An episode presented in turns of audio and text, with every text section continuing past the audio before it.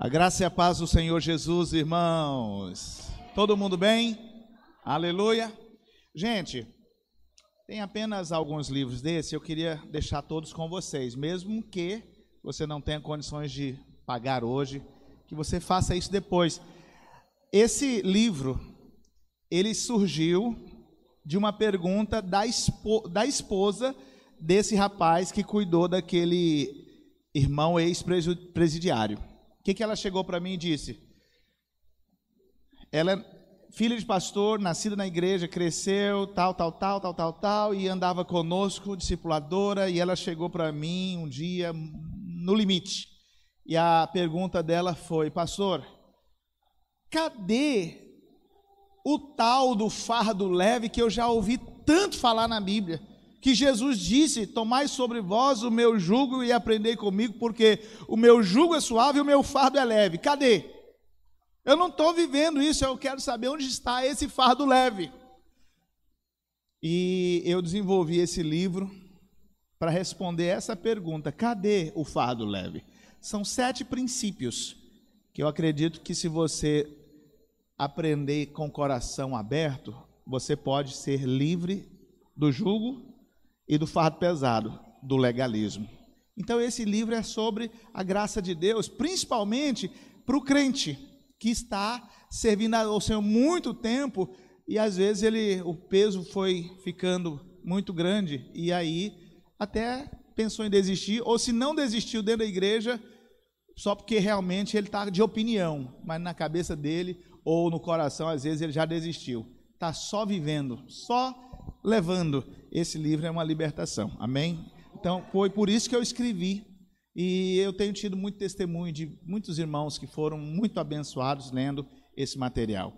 E eu gostaria de deixar todos com vocês aqui, mesmo que você fale, pastor, posso pagar amanhã, depois da manhã, fique à vontade, eu confio em você. Você é crente, cheio do Espírito Santo, diga amém. Aleluia. Estou falando isso é porque só tem alguns mesmo ali. Não sei nem se de repente só tem quatro. Então, dá de presente para alguém, abençoa alguém. Esse livro, ele é libertador. Aleluia. Você está aberto para esse tempo, para esse momento? Você já ouviu falar? Jesus chegou e disse: no último dia da festa, o último grande dia, o que, que, que Jesus disse no último grande dia? Aquele que crê em mim, como diz a Escritura, do seu interior fluirão rios de água viva. Quando que, que ele falou isso? Pro, no último dia. O que, que é que você tem de expectativa para agora, para esse momento? Esse momento Deus quer fluir rios de água viva aí no seu interior. Amém, querido? Glória a Deus. Deixa eu fazer um pequeno exercício aqui com você porque essa palavra, o meu alvo é destravar a nossa mentalidade. Só que eu quero mostrar para você primeiro quanto que às vezes a gente ficou condicionado e travado na mentalidade. Eu preciso que para esse, esse exercício você dá uma baixadinha na máscara só para você, para eu ver você se você vai colar ou não. Tudo bem? Só dá uma baixadinha, dois minutos. Você vai repetir, repetir. Você vai fazer o quê? Repetir. Você vai repetir o que eu vou falar. Tudo bem? Tudo bem? Então é uma questão de condicionamento mental. Então eu quero te mostrar que às vezes nós somos condicionados e por isso não experimentamos o melhor do Senhor. O que, que você vai fazer? Vai lá. Fala comigo. Em um certo dia, uma grande multidão, com muita fome, e Jesus os mandou assentar na relva. De que cor é a grama?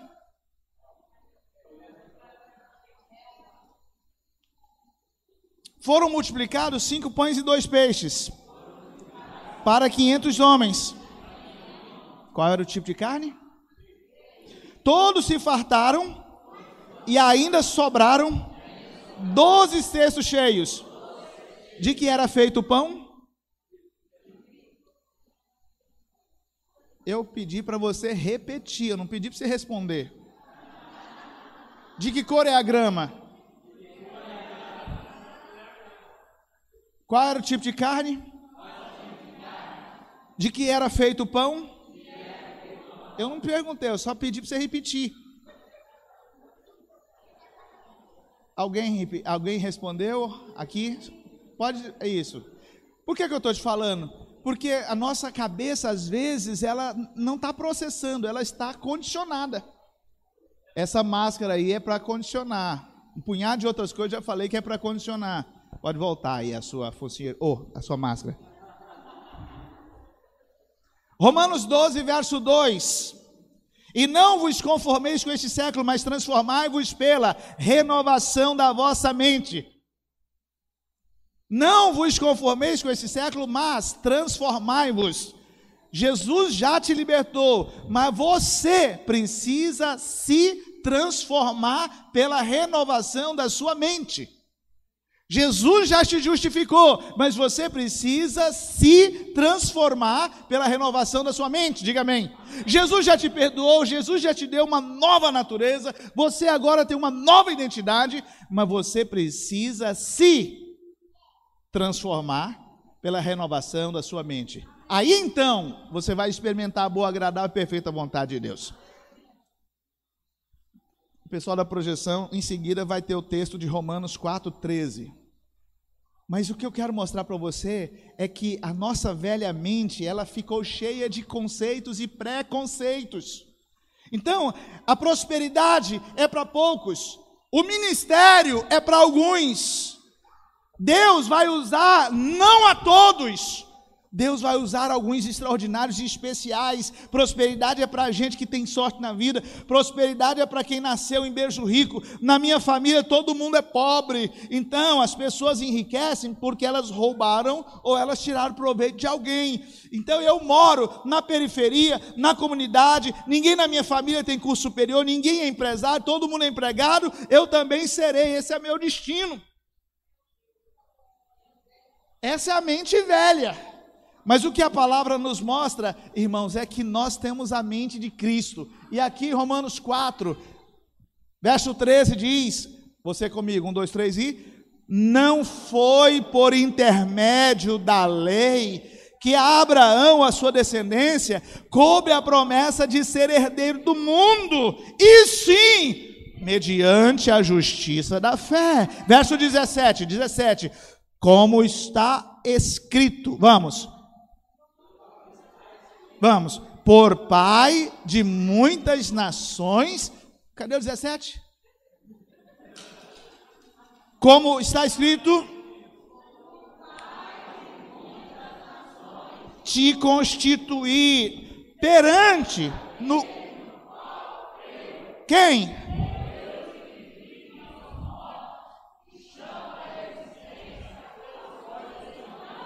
Sim, Abraão Vamos. Creu para vir a ser pai de muitas nações, segundo lhe fora dito, assim será a sua descendência.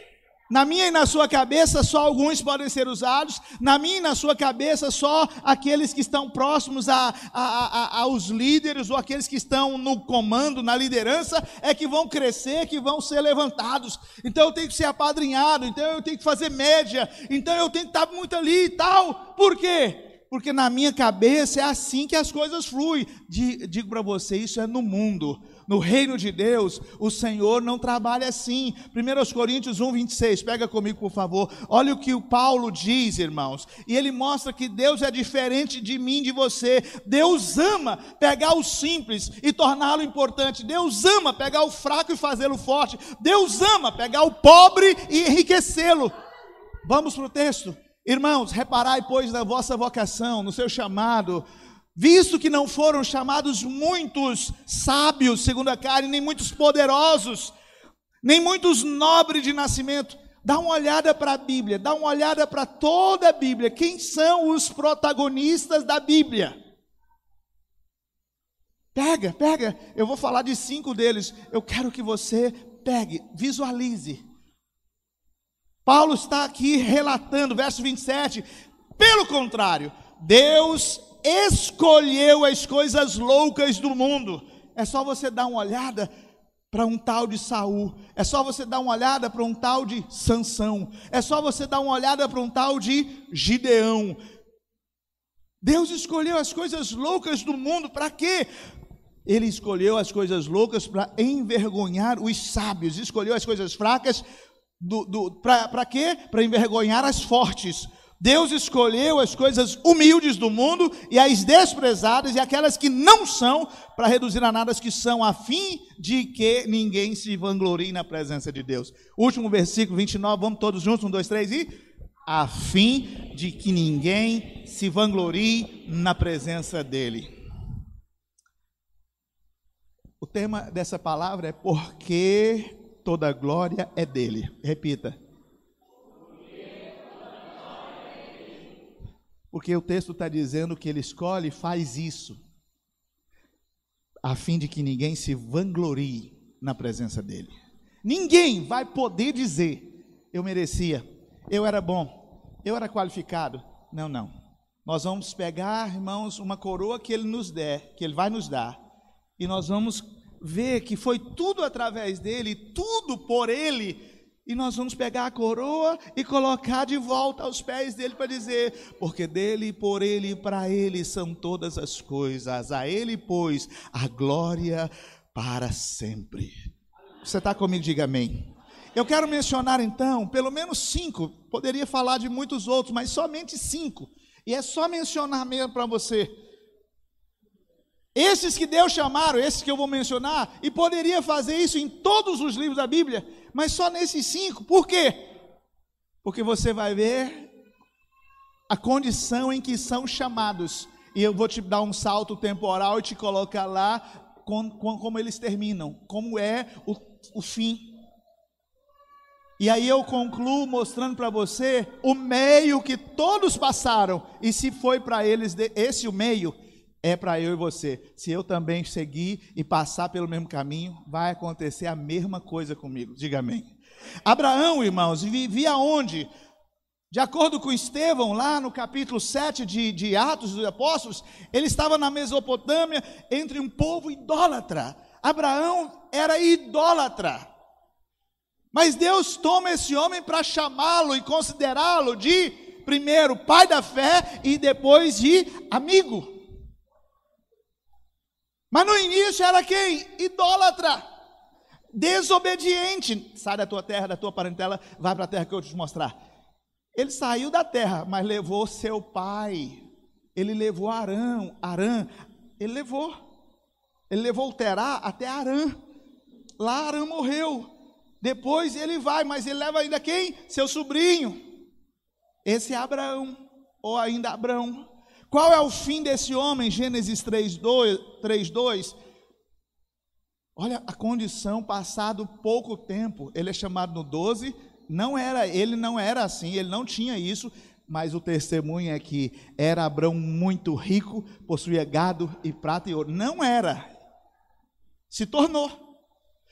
Isaac, a gente fica meio em crise com Isaac, porque a gente olha Isaac, ele é um cara meio assim, é um tipo de Cristo, porque é filho, mas a vida dele não é tão dramática. A gente gosta de Abraão por todo o drama passado, a gente gosta de Jacó, mas Isaac, rapaz, é um personagem na Bíblia, irmão, assim meio que sem tanto, sabe, suspense. É muito programada a vida, as coisas acontecem com ele. Mas o que eu quero te mostrar é que, apesar de tudo isso, Gênesis 26, 13 mostra o que dele? Ele já era herdeiro, só que ele teve sua experiência com Deus. E a Bíblia diz que enriqueceu-se o homem, prosperou, ficou riquíssimo. Era assim, ele tinha já posse porque era herdeiro de Abraão. Mas agora ele tem sua experiência e ele se torna. Agora a gente vai para Jacó e a gente percebe Jacó com todos os seus problemas de caráter, seus problemas de identidade, seus, problemas ali em crise. Jacó, ele sai de casa após todo o problema lá com seu irmão. A mãe, para é, não ver uma morte na família, fala: vai para casa do meu irmão, vai lá para casa do, do seu tio Labão. E ele sai de casa apenas com a roupa do corpo. Passados 20 anos, Olha o que nós temos de testemunho desse homem. Esse aqui é alguém que não levou nada, mas simplesmente a Bíblia diz que enriqueceu-se o homem, prosperou e ficou riquíssimo. Espera aí, nós estamos em Gênesis 30, 43. Gênesis 30, 43. E o homem se tornou mais e mais rico. Teve muitos rebanhos de servas e servos e camelos e jumentos. Quem é esse? O homem que saiu de casa apenas com a roupa do corpo, trabalhou sete anos para receber a mulher, como era o pagamento pela mulher que ele amava. Ao receber a mulher, o cara fala: Não, aqui é diferente, aqui casa mais velha. Tá bom, mas quanto que custa a menina? É, sete anos de trabalho. Eu já paguei. Não, você está pagando por essa. Agora você vai ter que trabalhar mais sete. 14 anos só para ter a mulher da vida, do sonho dele. E agora o tempo que vai passar para frente, irmão, Deus faz um boom na vida desse homem. Esse texto é pós, é final, é um, um processo. Quantos estão aqui, diga amém. Aí nós temos José, eu estou indo na sequência desses patriarcas. E aí a gente vê lá em Atos 7, verso 9 a 10, que o próprio texto nos mostra qual que é a situação de José, o penúltimo dos doze filhos de Jacó, na sua adolescência. Olha o que o Senhor faz dessa adolescência até seus 30 anos. Olha só, os patriarcas invejosos, verso 9 do capítulo 7 de Atos.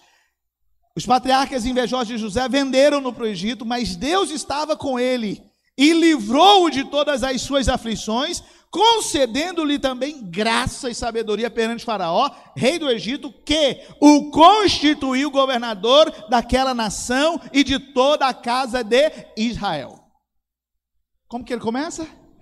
Ele começa, você começa a história dele ali, dentro da cisterna, tirado e vendido escravo, depois assediado pela mulher, lançado na prisão, isso tudo durou, sabe quanto tempo, querido? Desde essa cisterna até sair da prisão?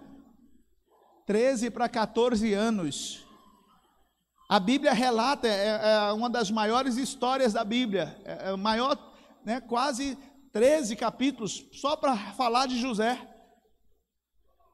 Mas o que eu quero mostrar para você é que começa de um jeito e você fala, isso não vai dar em nada é você olhar para o Hugo, que está aqui na sua frente, há alguns anos atrás, um adolescente de 13 anos, numa cidadezinha do interior que até hoje tem o mesmo tanto de gente 40 mil habitantes. Mesmo tanto. Mesmo tanto. Morre gente, nasce gente, muda gente, tem o mesmo tanto. Eu não sei como é que é esse, esse mistério aí, mas é a mesma coisa o censo de lá. Lá aos 13 anos de idade, estava se convertendo um, um garotinho que ia para o culto, como diz o pessoal do interior, não sei se aqui usa o gongó. Alguém já ouviu falar de gongó? Bermudinha cortada, que era uma calça que cortou. Calça de uniforme da escola. Camiseta regata, sem manga.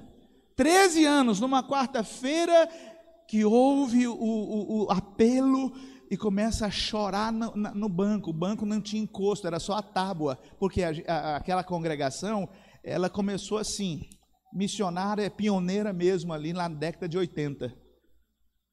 E eu chorava tanto que as minhas pernas pulavam, as minhas pernas pulavam. Eu estava ali tendo uma experiência com Deus e aí foi feito o apelo: vem aqui na frente. E o pastor cantou uma música antiga que talvez alguém da época aqui conhece, da época de cruzadas, de, de, de, de cultos entenda.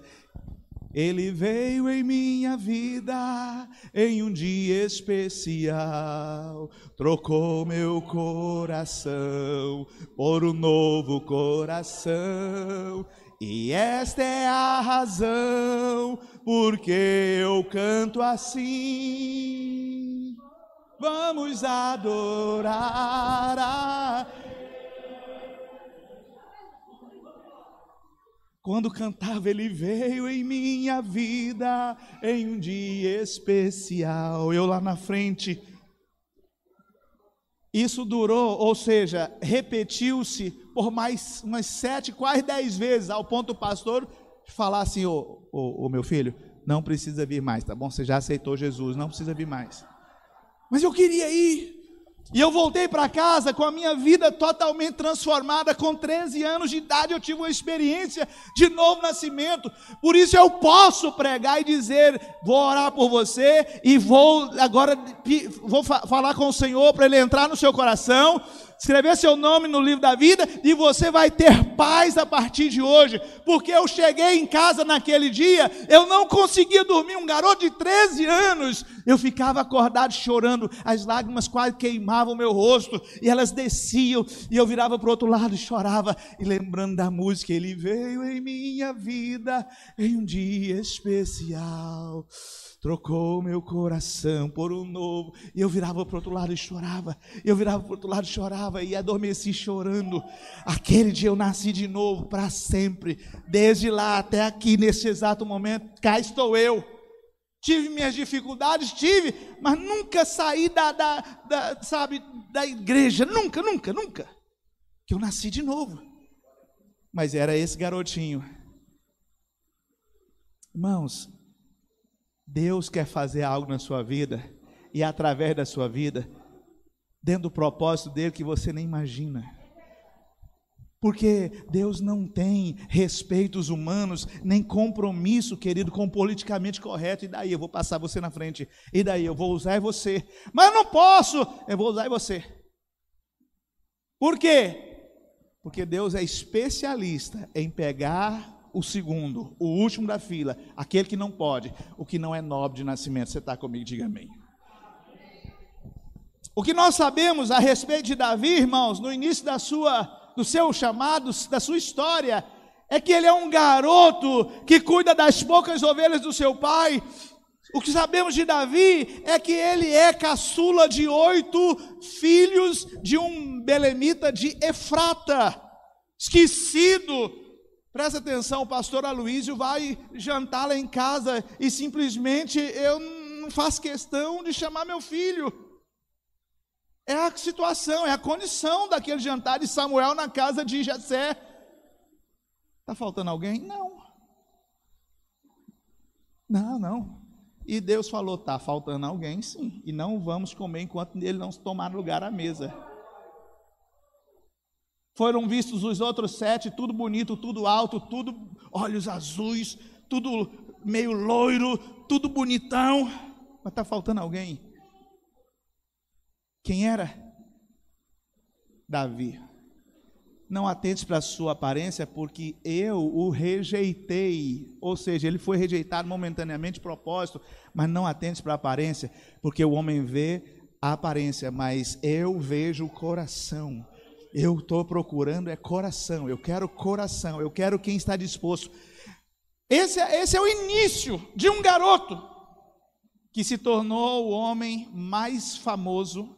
Eu não sei se você sabe, mas para todas as religiões e para todo mundo, Davi é mais conhecido que Jesus. E todo mundo quer, quer, quer ir lá visitar o túmulo de Davi em Jerusalém. O túmulo de Davi é mais visitado do que o túmulo de Jesus, porque todo mundo, estadista, político, todo mundo, Davi, Davi, Davi, Davi. Davi.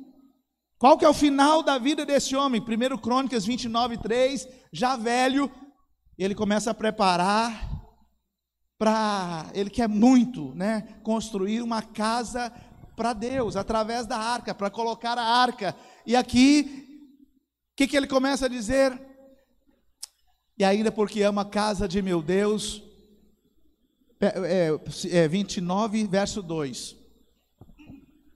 Eu, pois com todas as minhas forças, presta atenção, aquele garoto, aquele garoto, aquele garoto, 16 para 17 anos, aqui já passou um bom pedaço de tempo, com 30 anos ele assume o reinado, aqui é provavelmente ele está com aproximadamente 80 anos, 70 para 80 anos.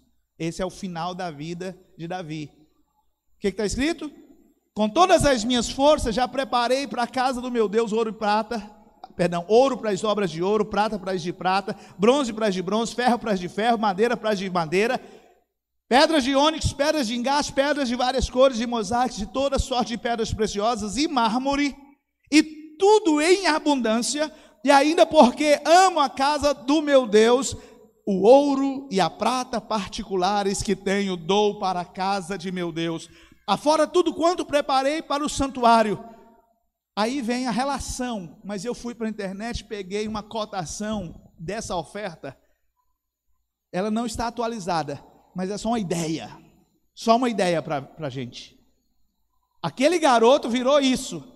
Aquele garoto agora pode fazer uma oferta dessa. Sabe qual era a oferta de Davi na cotação de alguns anos atrás? 8 bilhões e 200, 8 bilhões, 12 milhões, 100 mil reais. A oferta para a oferta pessoal para construção do templo. 8 bilhões e 12 milhões. Juntada a dos seus oficiais, paz, meus irmãos, olha a equipe, olha os capitães, olha os valentes que foram levantados que deram oferta. Dos valentes, dos oficiais, 12 bilhões 720 milhões 948 mil 801 reais 67 centavos juntados os dois 20 bilhões 733 milhões 48 mil 801 reais 67 centavos é só uma, uma ideia quem era Davi e como é que está terminando e se torna o quê? o nome mais famoso de Israel. Por que eu estou te mostrando isso aqui, querido? Porque a gente se espanta e a gente tem na cabeça, por causa da mentalidade, de que eu é que tenho que ter condições para Deus me usar. Me usa, me usa, me usa. É uma imploração, porque, né, de certa forma, não me acho digno. Não posso ser usado, não tenho condições. Então, pelo amor de Deus, me usa, me usa, me usa.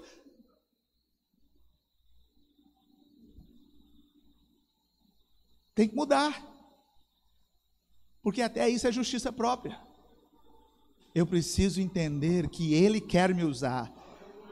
Ele quer usar a todos. Ele vai usar a todos. Mas eu preciso entender que toda a glória é dele. Eu não tenho nada a ver com isso. Eu simplesmente me deixo usar. Eu simplesmente sou instrumento nas mãos dele. A gente liberou uma palavra de conhecimento ontem e não apareceu a pessoa. Agora eu fiquei sabendo que a pessoa estava aqui. Só que ela não entendeu, porque ela estava no corre-corre. Aí nós fomos orar com ela agora e ela disse que todos os sintomas que estava sentindo na virilha foi totalmente curada. Você pode aplaudir Jesus? Não, pode aplaudir Jesus?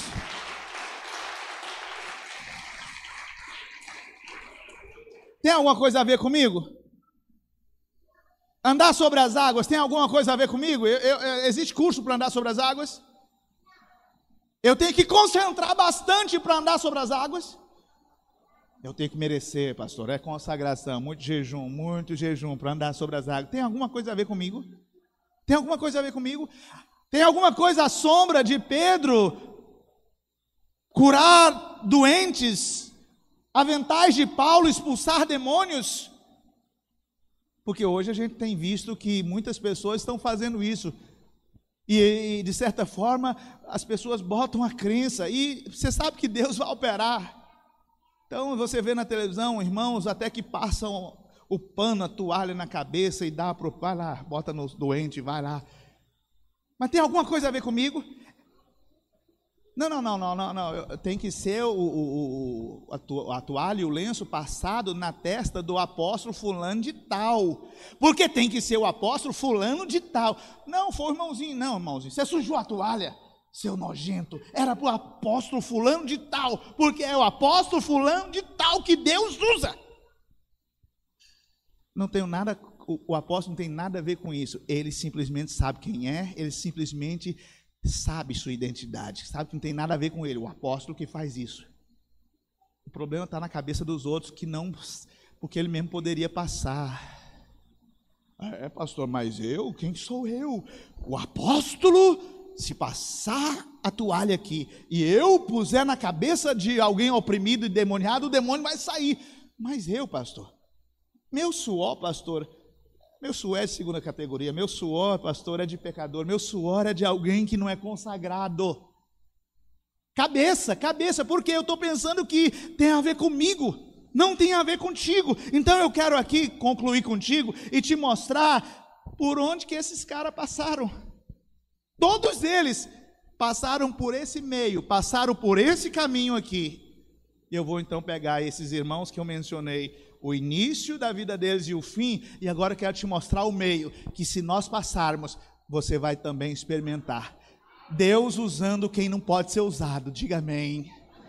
Primeiro, todos eles tinham uma palavra de Deus, Todos eles tinham uma palavra de Deus. Deus chamou Abraão. Deus o mandou ir para a terra que ele mesmo mostraria. Tinha uma palavra. Então vai para o quarto. Busca. Toda vez que você tira de intimidade com o Senhor, Ele vai falar com você. Você vai conhecer o coração dele. Anda com Ele.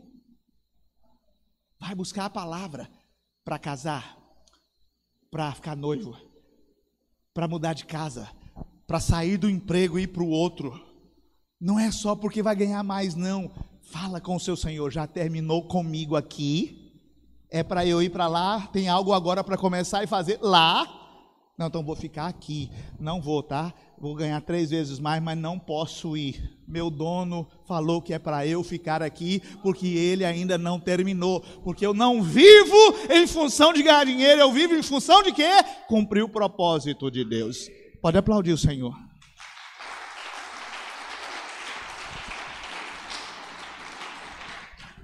O Senhor deu sonhos a José, falou com ele, o adolescente lá. Seus irmãos não gostaram, mas Deus falou com ele já tudo que ele seria. Ele tinha uma palavra, ele falava essa palavra. Só que do jeito de adolescente, os irmãos ficaram bravos com ele e realmente jogaram na cisterna para calar a boca dele. Por quê? Porque ele tinha uma palavra. Quem tem uma palavra da parte de Deus, irmãos, incomoda as pessoas. Incomoda. Incomoda. Deus mandou o profeta na casa de Davi dá uma palavra para ele e até o ungiu com óleo. E eu e você às vezes queremos fazer as coisas sem uma palavra de Deus. Esse é o caminho. Como que eu tenho essa palavra, pastor? Vai estar a sós com ele, anda com ele, investe tempo com ele. Aí você quer ir é para o pastor, você quer ir é para o, gerente do banco? Você quer ir é para o médico? Você quer ir é para o psicólogo? Quando estão comigo, diga amém. Não tem nada contra ir para nenhum deles, depois de ter ido ao Senhor. Esse é o princípio, diga amém todos eles tiveram uma palavra do Senhor. Então não seja louco de fazer qualquer coisa apenas pela sua criatividade, apenas na sua qualificação profissional, apenas na sua formação acadêmica. Vai para Deus e pergunta para Ele o que Ele tem para você. Não faça apenas porque você tem dinheiro, não faça apenas porque você lá fora você foi qualificado, mas não aqui. É, pastor, já pensou se o Celso Portioli né, se convertesse, como que Deus ia usar ele, o tanto que ele é bonito, quantas irmãs iriam para a igreja, aleluia. Com certeza iria. A minha esposa com certeza ia ser membro dessa igreja. O cara é bonito ou não é? O cara é bonito. O ah, que, que é isso? O cara é bonito. Mas não é isso que vai fazer a obra. Vai ter uma palavra. Segundo, segundo, segundo, eles abraçaram o propósito divino. Diga amém. O querido irmão, não sei cadê ele, mas ele ficou impressionado com, a, com o conceito apenas de propósito. Eu nasci nesta terra tão exclusivamente para conhecer Jesus e me tornar filho de Deus e reinar em vida abundante nesse tempo e para a eternidade afora. Isso é propósito divino. Eles abraçaram esse propósito. Deus chama Abraão e dá para ele, querido, o propósito e mostra: você vai ser pai de nações, de ti procederão muitos filhos, procederão reis, procederão, sabe, como as estrelas do céu, como a areia da praia, assim será a sua descendência. Só que o cara é 75 anos e a mulher estéril. José, Deus mostra para ele que queria preservar todo o povo. Ele mesmo disse aos seus irmãos: Deus me antecipou para a preservação da vida. Não fiquem assim, um, vocês irmãos, não fiquem assim. Foi Deus quem usou vocês. Ele sabia do propósito. Jacó, querido, Deus está constituindo uma nação. Ele não tinha condições para isso, porque ele era o caçula e a bênção da primogenitura é do mais velho. Tem nada a ver com ele. Mas Deus tem um propósito entra no propósito e traz tudo para o propósito. Aqui em Davi você vê Deus levantando aquele que Deus tem em mente. Deus vai trazer a linhagem real para seu filho. E ele faz uma aliança com Davi, dizendo: jamais faltará sucessor para o seu trono, e o seu trono será eterno. Ele estava vendo quem? Jesus. Propósito, propósito.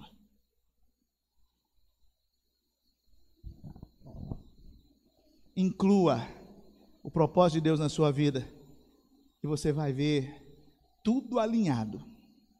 Então eu não estou casando para sair da igreja, porque eu tenho lá na minha congregação queridos irmãos que eu acompanhei, que eu fiz todo o processo da corte, eu os casei e eles sumiram da igreja, porque ele não entendeu o propósito do casamento. Ele não entendeu. Eu tenho lá na minha congregação irmão que prosperou nesse tempo de pandemia, nesses dois anos, ele saiu de um funcionário para dez. Só que ele não tem mais tempo para a igreja. Ele era o próximo discipulador. Só que ele deixou e não é nem líder nem congrega mais. Ele seria o próximo discipulador da equipe. Só que ele prosperou demais. Agora não tenho mais tempo, pastor. Prosperei demais. Não entendeu o propósito da prosperidade. Quando estão comigo, diga amém. Se você não compreender o propósito, você vai ser destruído. Até com a bênção, ela pode virar maldição na sua vida em relação ao propósito. Está comigo? Diga amém. O que mais esses homens fizeram? Eles trabalharam arduamente. Porque na cabeça da gente, irmão, as coisas de Deus, presta atenção, não são mágicas. Vai ser um dia após o outro. Para Abraão foram 25 anos 25 anos para ter um filho. Para José, foram 13 para 14 anos. Pensa comigo, olha para José. Você acha que ele trabalhou? Não, ele era escravo. Mas ele tinha uma palavra. Ele sabia do propósito, mas ele teve que trabalhar. Não é mágica. Eu quero ser empreendedor, pastor. Eu quero multiplicar a célula, pastor. Ah, pastor, eu quero, mas quero. Como que eu quero ser pastor? Eu quero, a igreja vai crescer. Tem que trabalhar. Mas peraí, mas na graça, pastor, você falou do descanso. Sim, trabalho no descanso. Se o Senhor não guardar a cidade, em vão vigia quem está guardando. Se o Senhor não edificar, em vão trabalha quem está edificando. Mas tem trabalho no descanso. Mas muito trabalho. Você vai chegar primeiro, vai sair por último. Você quer ser promovido no seu trabalho? Quero, pastor. Então, passa 10, 15 minutos depois do horário e bate o ponto. E diga assim: estou à disposição. Se eu precisar de mais alguma coisa, se precisar de alguém para fazer qualquer coisa, pode contar comigo. Ué, pastor, e cadê a graça? Graça com muito trabalho. Você está entendendo? Diga amém. É preciso levantar cedo e dormir tarde. Outro princípio, responderam ao teste do tempo. Responderam ao teste do tempo. Fala para o irmão que está do seu lado, vai acontecer. Ah, diga mais forte, vai acontecer. Diga, no tempo de Deus. Para Abraão foram 25 anos. 25 anos. Estou te mostrando, os irmãos aqui, mostrando claramente para você. Para José foram cerca de 14 anos. Para Davi, cerca de 15, 14, 15 anos. Tem quanto tempo que você está fazendo qualquer coisa que está fazendo e está esperando resultado? Está à frente dessa cela tem quanto tempo? Você está casado há quanto tempo? Você está no ministério há quanto tempo? Vai acontecer. Mas você precisa responder ao teste do tempo. Tem o teste do tempo, porque o tempo dele não é o meu tempo. Você está comigo? Diga amém. Fizeram uma obra maior do que eles mesmos. Porque não vou fazer só aquilo que eu consigo. Porque o que você consegue, você não precisa de Deus. A obra que é de Deus, ela vai precisar de recursos de Deus, vai precisar do poder de Deus, vai precisar da fé de Deus que o pastor Léo Fonseca tem cantado e nos ensinado aqui. A fé de Deus. Tem que ser maior, tem que ser impossível. Se, se é possível, querido, faz você, mas você quer fazer algo impossível? Tem que ser impossível, sabe para quê, querido? Tem que ser impossível, sabe para quê? Para as pessoas chegarem e dizerem assim: é, agora eu vejo que Deus existe. É, como que você fez isso? E você fala: não sei. Sara, como que você fez isso? 90 anos, 90 anos. Explica, Sara. O que, que ela faz? Ela só ri, só ri. A vovó Sara, lá na maternidade e depois lá fazendo consulta com Isaac. Ela só ri. Ela fala, não sei. Não sei. Meu marido encontrou um tal de El Shaddai há uns 25 anos atrás. Ele falou que a gente ia ter um filho, uma pai de nações, não sei o que e tal. É. E como foi? Não sei. Mas eu criei. Somente criei. Você está comigo? Diga amém. Se não implicar fé, querido, é obra sua. Se não implicar fé.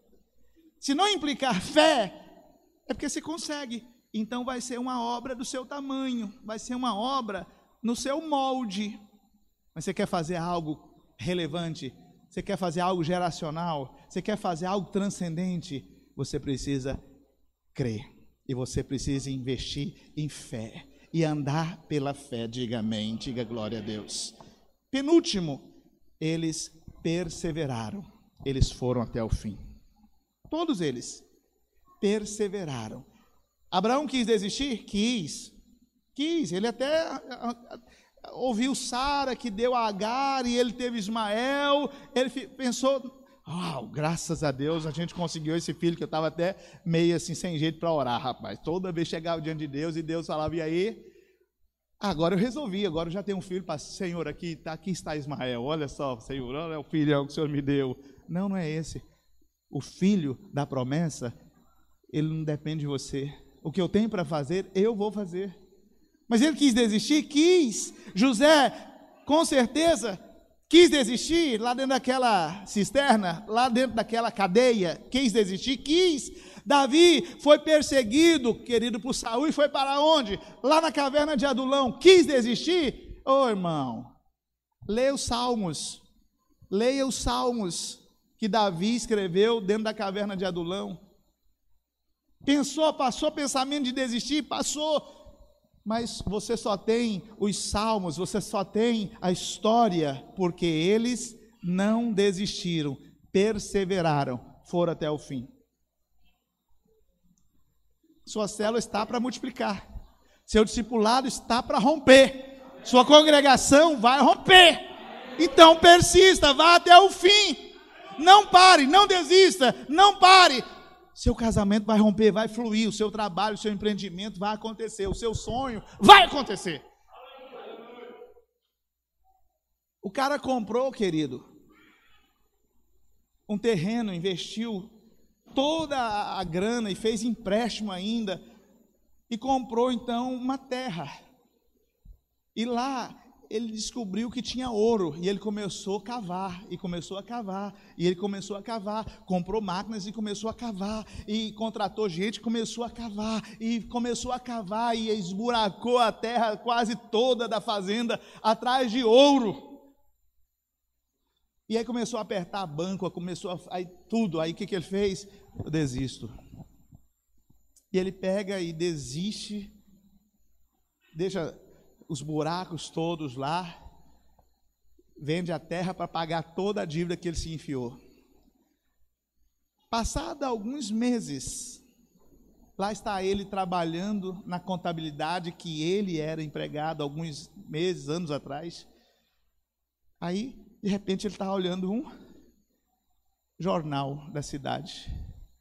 E de repente, ele vê uma manchete foi encontrada a maior pepita de ouro de todos os tempos. E ele, o que, que é isso? E ele foi ler a matéria e lá estava escrito: Olha, infelizmente, para quem nos vendeu a fazenda, tinha um local em que estava tendo umas escavações e a gente até achou ferramentas lá, túnel lá, e bastou a gente cavar um metro a mais, encontramos esta pepita. Infelizmente para ele, mas para nós, agora, fala comigo, um metro a mais. Diga um dia a mais. Diga, se tiver de desistir, amanhã. Hoje não. Eu vou até o fim. Você pode aplaudir o Senhor?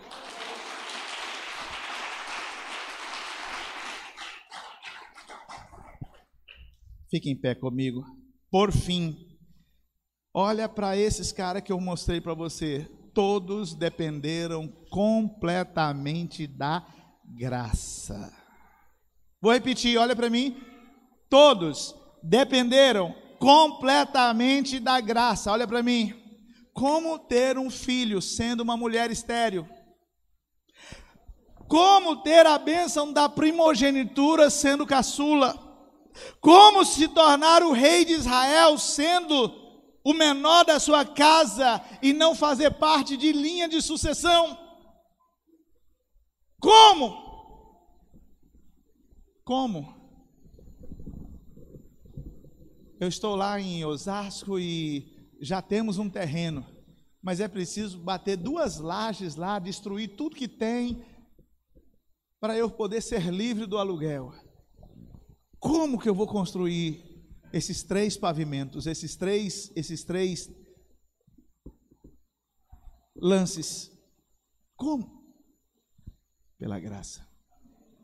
Pastor Roger, como que nós vamos ter um, um, um, um prédio próprio lá em Aracruz?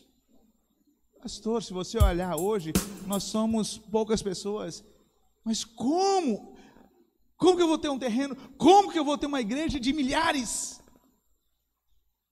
Não depende de mim, não tem nada a ver comigo. Quando estão comigo, diga amém. Como que nós podemos avançar e retomar e ter os prédios em cada localidade onde nós já estamos com células? Como? Como que nós vamos treinar pastores? Como que nós vamos avançar? Como nós vamos ser uma igreja de milhares. O sonho tem, o desejo tem, mas como? Não tem nada a ver com você. Por quê? Porque toda glória é dele. E eu encerro falando para você, a fim de que ninguém se vanglorie na presença de Deus. O que, que você precisa? O que, que você quer?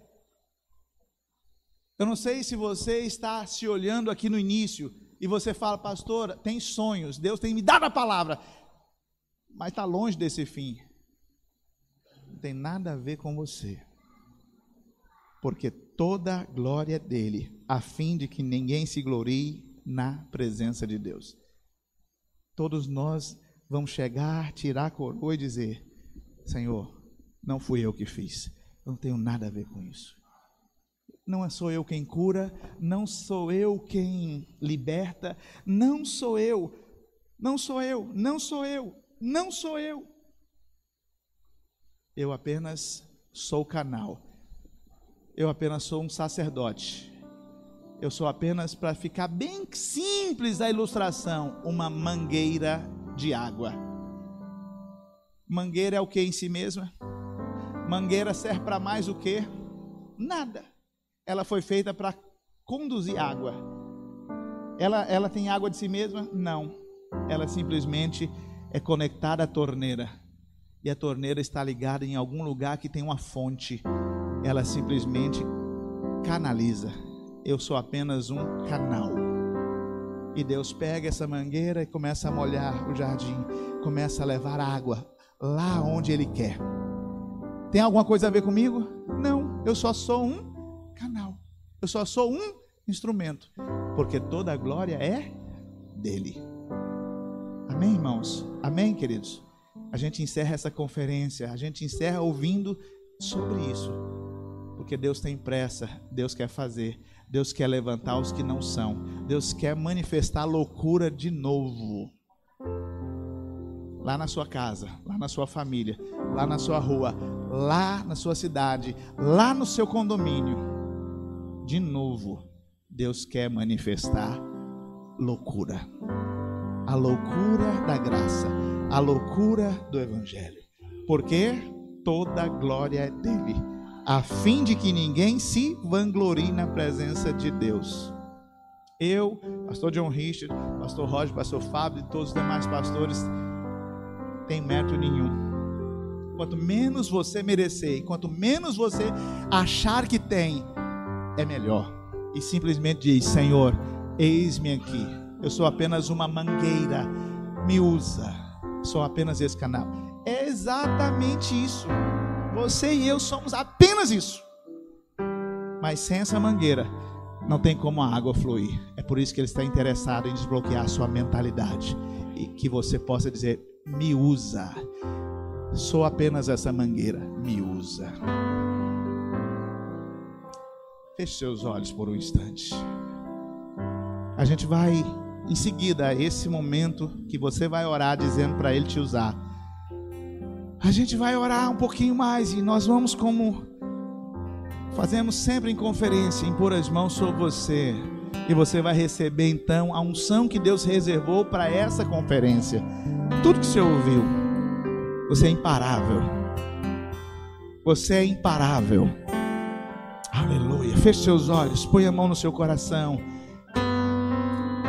Se você consegue apenas dizer isso, fala para ele assim, igual você ouviu de mim. Senhor, eu sou esta mangueira.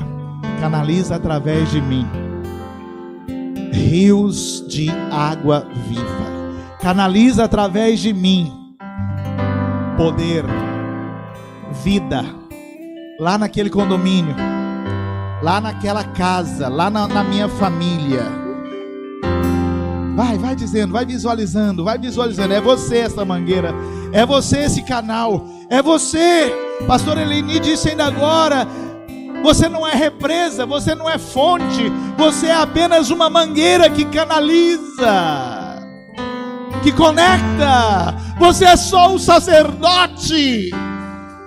Recascenebiandre alabache. Ore alabacha.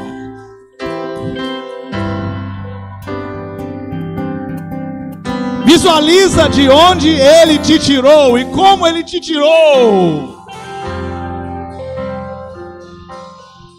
Há um fim, há um fim reservado para você e ele é de glória. Eu te mostrei aqui, há um caminho para isso, há um meio para isso. E tem tudo a ver com Ele. Aleluia, aleluia. Põe a mão no seu coração e fala para Ele: Me usa lá em casa, Senhor. Me usa lá com os meus pais. Me usa lá, Senhor, entre os meus irmãos.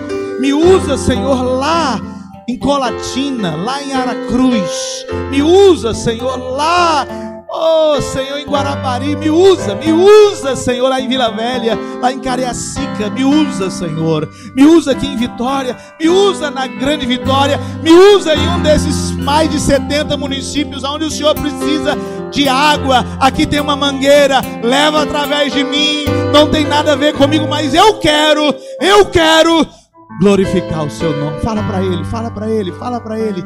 Nós estamos encerrando, fala para ele, dá o coração para ele, dá o coração para ele. Aleluia, ele está atrás de um coração para ungir nesta noite. Ele está atrás de um Davi para ungir. Ele está agora olhando para esse Jacó desejoso de entrar numa numa na oração que leva o nome do Deus de Abraão, Isaac e de Jacó, mas ele não pode, ele não tem condições. Fala para ele aí do seu sonho. Eu tenho visto, oh, eu tenho visto doze feixes de trigo. Ai, os onze se curvam diante de um, e esse um sou eu, mas eu não sei como vai ser. Vai dizendo para ele, vai orando e declarando: Senhor, eis-me aqui. O Senhor me chamou de onde chamou, o Senhor tem me enchido de sonhos, mas eu não sei como, mas eu quero ser instrumento para que a glória do Senhor se manifeste nos meus dias, na minha geração. Através de milhares de crianças sendo alcançadas, juvenis, adolescentes e jovens. Esse é o fim da minha vida, esse é o propósito. Eu abraço o propósito, tudo mais que tem acontecido comigo, Senhor, não é nada ao se comparar a isso. Eu nasci para conhecer Jesus, para me tornar seu filho e para Deus reinar em vida abundante hoje e para a eternidade afora. Eu coloco tudo mais dentro desse propósito. Eu quero, Senhor, nesses dias viver uma vida imparável. Eu quero fazer uma obra imparável, a sua obra. Fala para ele, fala para ele. Aleluia!